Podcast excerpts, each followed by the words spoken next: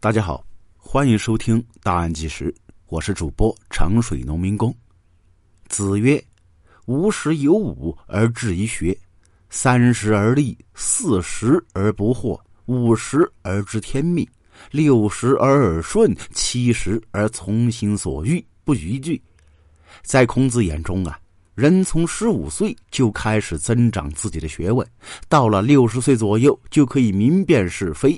无论接收到任何信息，都能够很快消化，因为已经看透世间所有道理，内心呢自有一把杆秤，德行已经达到最高境界。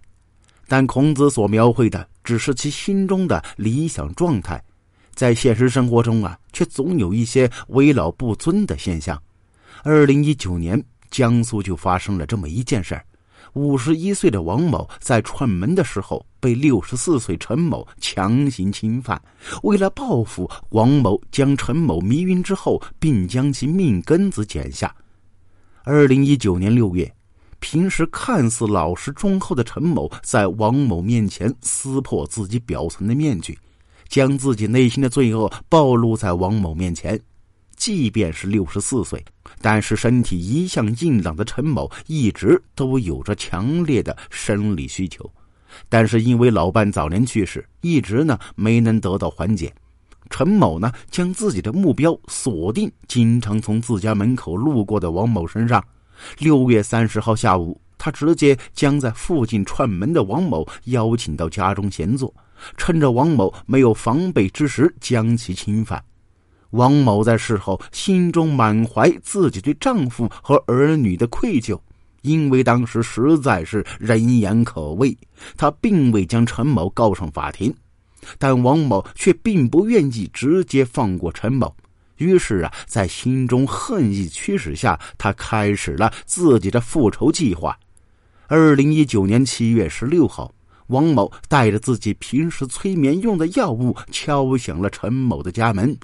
陈某看到精心打扮一番的王某，还以为他真的看上自己。陈某心中还有点激动。随后啊，这王某阻止了陈某动手动脚，催促他去洗澡。陈某立刻去了浴室，一边洗澡一边对接下来的事情充满期待。此时的他还不知道之后自己会遇上什么事儿。在陈某洗完澡之后。王某呢，将已经下好药的水递给陈某，要他喝下。在药物作用之下，陈某呢很快便睡晕过去。为了防止陈某突然醒过来，王某用丝袜将陈某的脖子死死勒住，并找来一把剪刀。随着手起刀落，陈某的命根子啊被王某就除了去。最终，陈某因为失血过多，当场死亡。这个案件。我们其实可以分成两个部分来看。二零一九年六月三十号，这是事件的最开始，也是整个案件的第一部分。在第一个部分之中啊，我们可以明确受害人为五十一岁的阿姨王某，而施暴人则是六十四岁老汉陈某。陈某对王某使用暴力行为，使王某不能反抗。在对其实施侵犯之后，已经构成了强奸罪行。根据刑法规定，犯强奸罪的，应该处三年以上十年以下有期徒刑；如果具有下列情形的，处十年以上有期徒刑、无期徒刑或者死刑：一、强奸妇女、奸淫幼女情节恶劣的；强奸妇女、奸淫幼女多人的；在公共场所当众强奸妇女的。四两人以上轮奸的，五致使被害人重伤、死亡或者造成其他严重后果的，强奸罪的定罪和年龄没有任何关系，只要是违背妇女意愿和其发生性关系就可以定罪。也就是说，如果在当时王某利用法律武器对陈某行为进行惩罚，其最终的处罚至少为三年有期徒刑。但是啊，这王某并未这样做，他选择自己动手。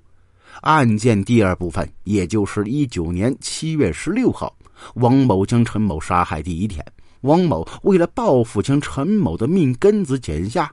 如果在这时王某能够幡然醒悟，将陈某送往医院，可能陈某还不会死。但是王某并未这样做，而是任由陈某在自己家中等待死亡，最终呢，也确实导致了陈某死亡的结果。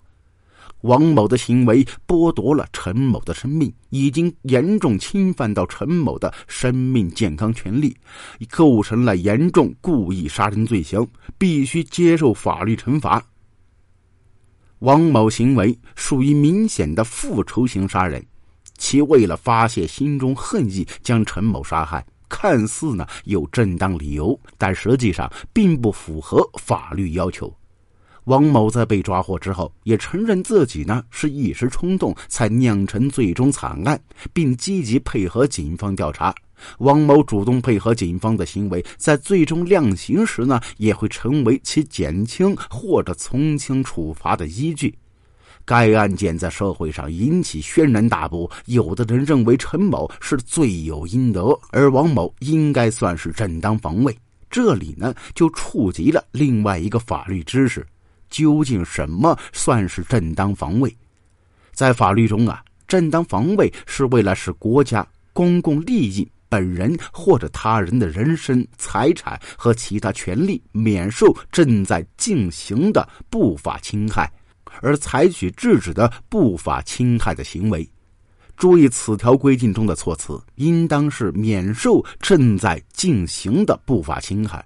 而在王某案件中，陈某对其的侵犯已经过去半月之久，在其实施杀害行为之时啊，他并未处于被侵犯，因此最终的杀害行为并不能认定为正当防卫，应当以故意杀人罪进行处罚。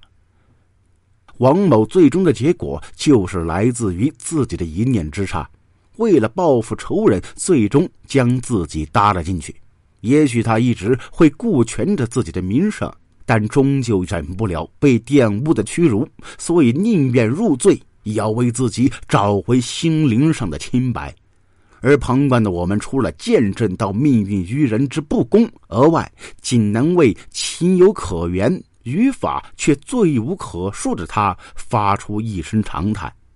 好了，这起案件就说到这儿了。感谢您的收听，如果喜欢，别忘了关注订阅，给专辑一个五星好评，谢谢。